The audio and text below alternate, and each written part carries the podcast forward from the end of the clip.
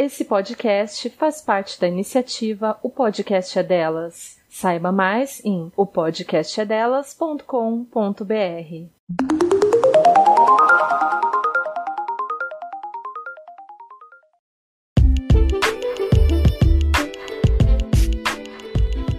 Você está ouvindo Mas Feministas, um podcast sobre feminismo, cultura e muitas crises existenciais. Nós somos Fran Carneiro e Vanessa Bittencourt. Oi, Vani. Olá, pessoal. Oi, Fran. Oi, pessoal. Hoje a gente vai conversar sobre dois livros que a gente recebeu em parceria com a Companhia das Letras. O primeiro é o Carta Rainha Louca, da Maria Valéria Rezende, e o segundo foi uma leitura da Vani, que é o Longe de Casa da Malala. Bom, a Fran e eu lemos juntas Carta Rainha Louca, da Maria Valéria Rezende. Para quem não a conhece, ela é uma escritora e freira feminista nascida em Santos, autora de infantos juvenis, contos, romances e premiadíssima. Ela ganhou o Jabuti em 2016 com um livro que eu adoro chamado 40 Dias. A Maria Valéria conta que a ideia do Carta Rainha Louca veio inspirado na pesquisa que ela estava fazendo e a maior parte da história poderia ser real, Durante a pesquisa, quando ela estava estudando mulheres e América Latina, estudando o período colonial, ela se deparou com um documento que contava a história de uma mulher. E ela ficou com isso muitos anos na cabeça e sentindo que precisava contar essa história de alguma forma. Isso, com esse livro nós vamos até o ano de 1789, conheci a Isabel, uma mulher que está há mais de dois anos presa num recolhimento em Olinda, esperando uma nau, uma embarcação que a leve para Portugal para ser julgada. E ela decide escrever uma carta à rainha Dona Maria I, fazendo um apelo pelas mulheres encarceradas contra a vontade nesses recolhimentos. Então vamos por partes. Para situar todo mundo, no reinado da Dona Maria I aconteceu a Inconfidência Mineira. Ponto. Ela era uma mulher muito religiosa, mas no fim da década de 1780, depois de lidar com a perda do marido e dos filhos, começaram a duvidar da sanidade mental dela. E poucos anos depois ela foi declarada louca, mas ninguém nunca explicou muito bem qual era o estado dela. Só ficou o apelido de Rainha Louca. Em recolhimento, para quem está por fora, era uma casa onde as mulheres ficavam reclusas, era um lugar para educar as filhas de famílias ricas ou para abrigar órfãs e viúvas e também para prender mulheres com um comportamento que aquela sociedade colonial, a família ou o marido julgavam inadequado. Mas a rotina era bem parecida com a de um convento, e um livro que explica isso muito bem é o Honradas e Devotas. É um estudo sobre a condição feminina em conventos e recolhimentos no Sudeste entre 1750 e 1822, mais ou menos o período desse livro da Maria Valéria. Mas voltando ao livro, a Isabel resolve contar a sua história para a rainha, mas ela vai entregando os detalhes aos poucos, ela leva anos escrevendo. Então, montar esse quebra-cabeça faz parte da experiência da leitura. Mas, com o passar dos anos, a narrativa dela vai ficando mais objetiva, a tentativa de relembrar a própria trajetória para registrar nas cartas. E isso do vai ficando mais objetiva, como é dividida em partes, eu, pelo menos, achei que quanto mais pro final chegava, menos complicado ficava. Exatamente, eu acho que é um efeito, sabe? É, esse come... eu acho que o começo, além da linguagem, também fica confuso, porque é isso, é um monte de. um amontoado de, de emoções e de sentimentos que ela não sabe colocar em ordem exatamente. E mesmo assim, é de uma mulher pobre, a Isabel sabia ler e escrever, e isso fazia dela uma grande exceção naquela sociedade.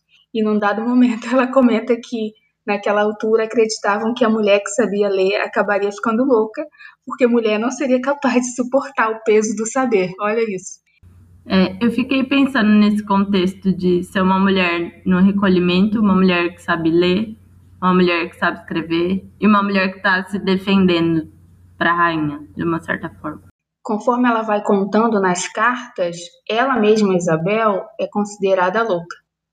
Então ela está falando, está escrevendo para outra mulher que tem a fama de louca. Eu acho que isso é um pouco que uma dualidade. Então, um pouco de como a gente se coloca nessa na posição de de adotar o que a sociedade fala sobre mulheres e ao mesmo tempo a gente não escapa dessas definições. E talvez o contexto dela seja parecido, porque no final das contas elas estão em posições diferentes, mas são vistas como loucas por pelos motivos parecidos, ainda que sejam realidades diferentes e posições diferentes. No final das contas, são mulheres que estão sendo subjugadas de alguma forma. E eu acho interessante que as páginas têm umas rasuras como se a Isabel tivesse desistido de escrever alguma coisa. Mas em todas essas rasuras ela está fazendo uma crítica social, uma ironia, questionando o poder dos homens naquela sociedade. Então é uma provocação muito interessante. Segundo a Isabel, ela havia passado algum tempo num outro recolhimento, dessa vez na Bahia, acompanhando a sua jovem senhora que havia sido seduzida pelo Diogo, que é aquele tipo de homem cheio de histórias mirabolantes envolventes. Sem querer entregar muito, mas já correndo risco, quando a Isabel recapitula as histórias contadas pelo Diogo, ele era sempre um herói corajoso, aquele que se sacrifica mas ao longo da narrativa a Isabel se vende ao leitor ou à leitora, a rainha, da mesma maneira, com muitas aventuras que a gente não vai entregar o que ela vive, mas também são aventuras mirabolantes de uma mulher que está sozinha numa sociedade que é hostil a ela, então preparem-se. É, eu acho que a forma como ela apresenta a jornada dela, então como ela vive, sobrevive e como ela conta a história e o que ela precisou enfrentar e como ela está se posicionando e se defendendo é o que cria a, a posição, a figura dela para a rainha e para a gente. Mesmo que talvez ela não perceba, ela não tenha essa percepção dela mesma. E boa parte do que a Isabel conta para a rainha nas cartas é o esforço que ela faz para tentar arrumar papel, para tentar encontrar alguma coisa que ela possa usar como tinta para escrever. E além de determinada, ela é sedenta por livros, por papéis, pela chance de escrever. Isso é muito interessante. É que eu gosto principalmente de, de como ela descreve algumas cenas do cotidiano. Então, de momentos que ela estava doente, é, e aí de como ela se recuperou, ou de momentos que ela, que ela fala sobre Santos e sobre a devoção dela e como ela estava. Momentos que ela estava rezando ou pedindo alguma coisa e coisas que aconteceram ao redor disso. E eu, eu gosto dessas marcas de cotidiano, sabe? E ela é, além de tudo, uma observadora. Então, isso aparece muito. A, acho que a visão dela é mais envolvente, assim e de coisas simples, não só da história dela, de, de qualquer coisa. A Maria Valéria fala em algumas entrevistas essa história poderia ter sido uma história real, ainda que ela tenha se baseado em documentos que ela encontrou e que ela teve a necessidade de criar essa história justamente porque tinham poucos documentos, tinham poucas histórias de mulheres sendo contadas desse período é, são situações muito próximas da realidade que elas viviam e muito próximas do que aconteciam na época. E acho que para transmitir isso, uma das coisas que eu achei bem interessante que ela fala em algumas entrevistas é o quanto ela precisou trabalhar a linguagem, tanto para gente imergir no, no contexto da época, imergir em como as pessoas se comunicavam, em como a personagem se comunicava, mas também para ser legível e para ser compreensível para a gente. Então, acho que esse trabalho de linguagem, de pesquisa da linguagem, foi bem fundamental. Sobre as mulheres na colônia, eu acho que a história que a gente vê na escola, no período colonial, ainda é muito focada em homens. Mas, se a gente for procurar trabalhos acadêmicos, olha, no Brasil tem incansáveis trabalhos sobre mulheres na sociedade colonial, mas essas que estão no convento, no recolhimento, era mais fácil de. É mais fácil encontrar pista do que a mulher que era só esposa de um senhor. Entendi. Então, eu fiquei ah, meio assim porque eu li três entrevistas é, que ela fala isso, que não tinha material, não tinha material e tal, não sei o quê. E aí eu pensei, bom, talvez, sei lá, o foco que ela quisesse não tivesse, mas eu não sei, né? Não tinha conhecimento de causa para falar sobre isso. Mas você falando já me dá uma outra perspectiva. E porque eu penso que talvez se aproxime, é, a situação pelo menos se aproxime de, por exemplo, tem aquele livro da Daniela Arbex lá, o Holocausto Brasileiro, que, que são hospícios, né? Que colocavam as pessoas. Eu não sei se pode ser algo perto disso, e aí não tem documentação, e não sei. Mas eu não tinha conhecimento de causa mesmo. Então, que bom que você me falou isso.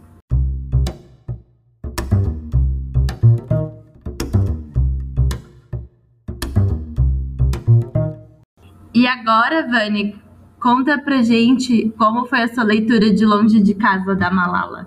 Ah, foi uma leitura empolgada. Em janeiro, quando eu ouvi falar do lançamento do livro lá fora, eu torci muito por uma tradução rápida e ela veio dois meses depois. E eu acho que vale relembrar um pouquinho a trajetória da Malala.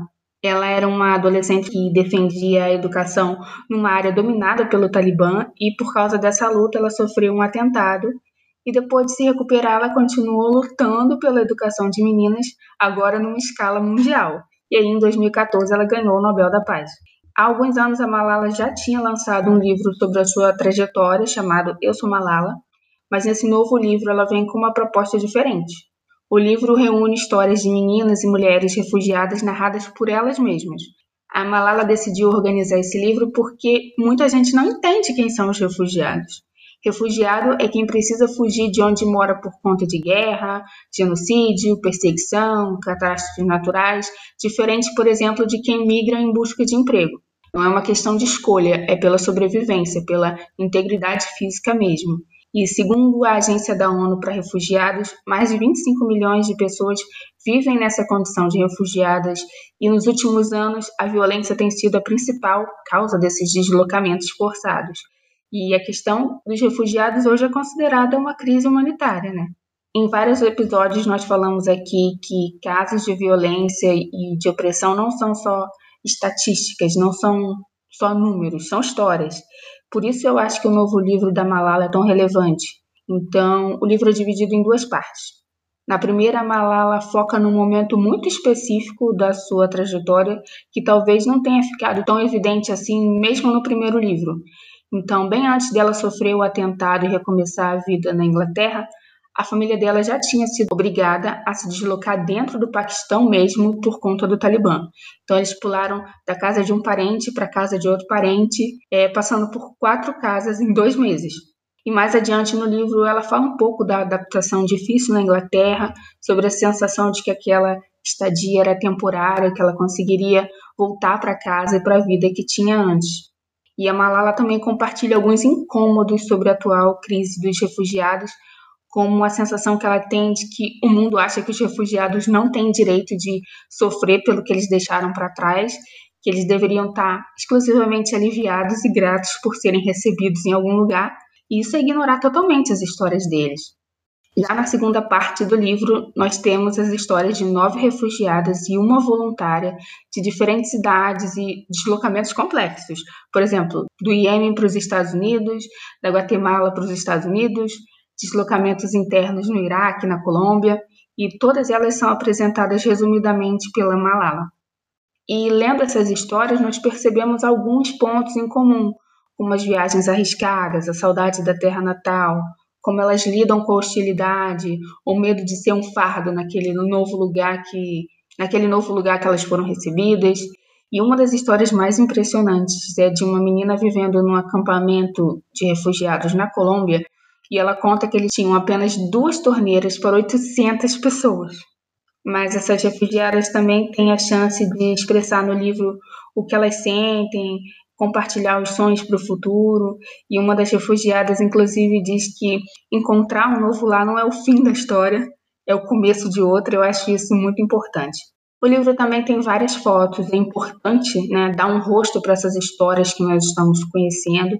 Elas receberam uma remuneração por compartilhar as suas histórias e toda a renda arrecadada com o livro vai para o Fundo Malala para a Educação de Meninas. Então, compre e leia.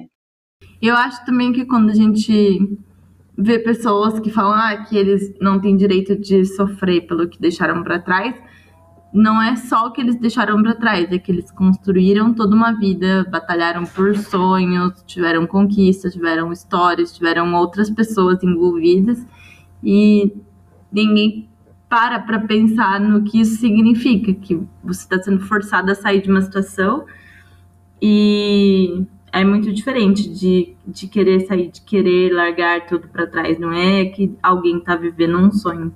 Nesse aspecto, ter o primeiro livro da Malala, ou Eu Sou Malala, me, me remete muito a isso ainda, apesar de ser mais focado na história dela, me faz pensar muito mais nessas questões, principalmente porque ela era muito nova. E algumas delas tiveram que sair dos seus países de origem sozinhas, numa viagem arriscada. Então, humanizar essas histórias é importante. É, é que é muito difícil, acho, geralmente trazer para perto de si, principalmente quando a gente não tem contato, não conhece pessoas ou projetos que de alguma forma viveram nessa situação, né? Aqui, São Paulo e Rio, eu sei que tem o Abraço Cultural, que trabalha com refugiados e capacita refugiados, mas mesmo assim não é próximo da realidade. Eu acho que existe uma dificuldade muito grande de se criar uma empatia, porque para a gente é razoavelmente, a gente pode dizer quase impossível pensar em ter que sair de um lugar e abandonar tudo que você tem por questões como perseguição ou violência ou guerra civil, enfim. E ainda por cima tentar recomeçar a vida num outro lugar e sofrer hostilidade. Aqui no Rio já teve casos de gente hostilizando refugiados na rua que estavam trabalhando. Isso é muito pesado já é um peso muito grande que você carrega sendo um refugiado para poder ainda lidar com todo com todos os preconceitos, racismo, enfim, coisas desse tipo. E agora a gente tem uma novela das seis, Órfãos da Terra, da Globo, que fala sobre o tema dos refugiados, dos refugiados da Síria. Eu acho que esse é só o começo. Acho que nos próximos anos nós vamos ver muitas obras de ficção inspiradas nas histórias deles, Resta saber se essas histórias também vão contribuir para humanizar essa questão ou reforçar estereótipos, estereótipos que a Malala, por exemplo, tenta combater com esse livro Longe de Casa. É, acho que existe um papel do lado de quem tenta apoiar, que é também ter essa fazer essa pressão para que não se caia nesses estereótipos e nesses preconceitos disseminados. A gente conseguiu reunir nesse episódio algumas leituras e leituras de mulheres que são bem marcantes, bem fortes pra gente.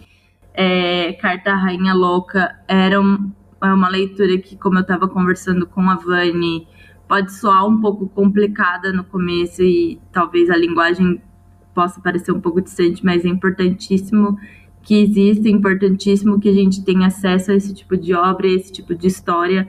A Malala é uma referência para muita gente, mas ainda assim é importante que a gente continue conhecendo histórias como as dela, histórias de outras meninas, histórias de outros refugiados, até para entender qual é o nosso papel de apoio e, e até para entender como a gente dialoga com essa realidade. E para a gente encerrar, ainda falando sobre livros, o nosso diário de leitura sobre o mito da beleza já está acabando. Então, se você quer conversar com a gente sobre o mito da beleza, conversar sobre essa obra da Naomi Wolf, corre lá no nosso Medium, lê o que a gente já escreveu, porque o último, a última parte já está chegando.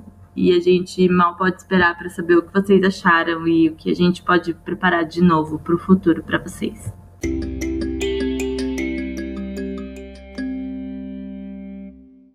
Os ouvintes do Mais Feministas têm desconto na loja Veste Esquerda. Visite vesteesquerda.com.br e use o nosso cupom FEMINISTAS. Se você quiser entrar em contato com a gente, o nosso e-mail é maisfeministaspodcast.gmail.com.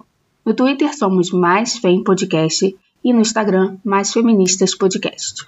Você encontra nossos textos e todas as informações sobre o nosso trabalho no medium.com/maisfeministas. As referências dos episódios estão no site opodcastadelas.com.br barra mais feministas podcast. Se você quiser conhecer mais podcasts legais, Procure pelas hashtags Mulheres Podcasters, Podosfera Preta, Podcasters Negros e LGBT Podcasters. Boa semana e até a próxima. Até a próxima. Tchau! Você ouviu um programa participante da rede Podcast é Delas, uma iniciativa que fornece toda a infraestrutura necessária para mulheres hospedarem e publicarem os seus podcasts. Para fazer parte, entre em contato conosco através do site opodcastadelas.com.br ou através das nossas redes sociais, como arroba o podcast delas.